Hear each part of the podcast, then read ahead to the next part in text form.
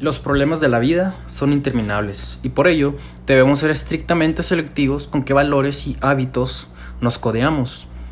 Al principio suena estúpido, pero acaparar tu vida de un sistema de valores impecable traerá consigo grandes beneficios.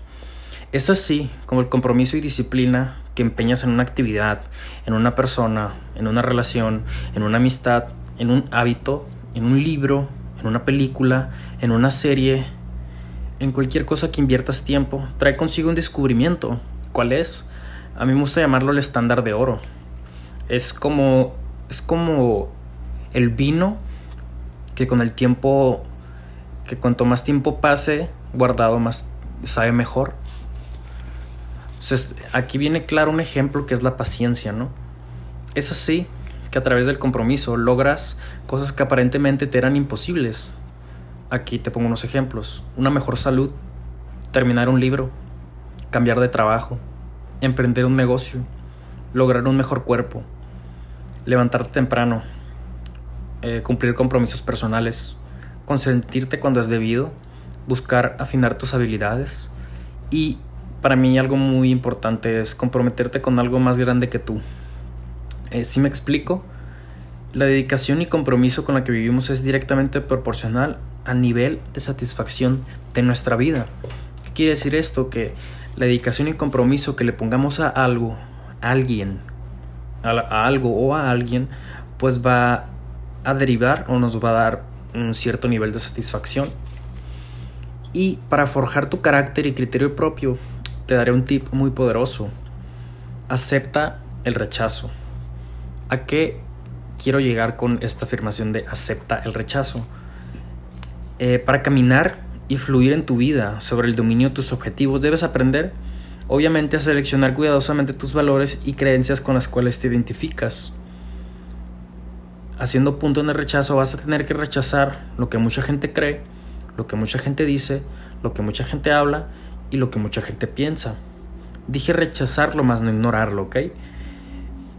Al momento de rechazarlo y adquirir tú tus propios valores, eh, tus propias creencias, tu propio diálogo, etcétera, etcétera, te vas haciendo de criterio propio.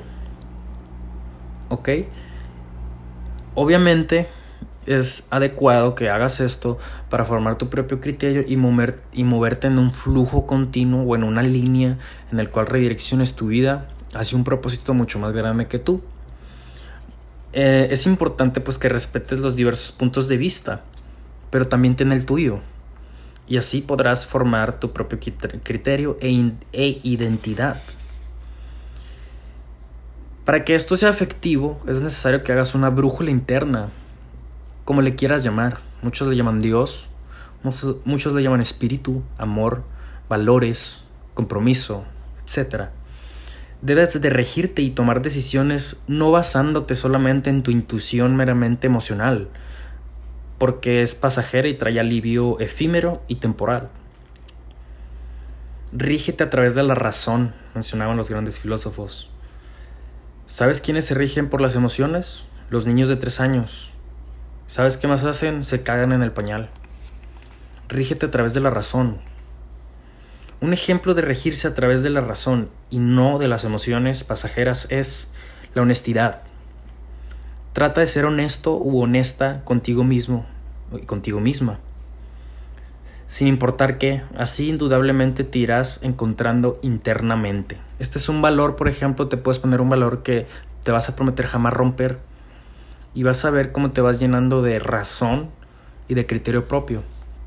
Y esto me lleva a hablar también pues de la resiliencia. Ya para terminar, es la resiliencia que es, pues es la capacidad de cualquier es la capacidad de superar cualquier problema.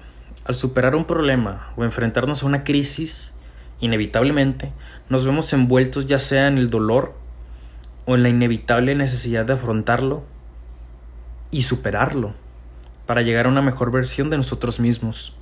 Es así como el dolor construye, pero debe primero destruir para construir una nueva forma de nosotros mismos.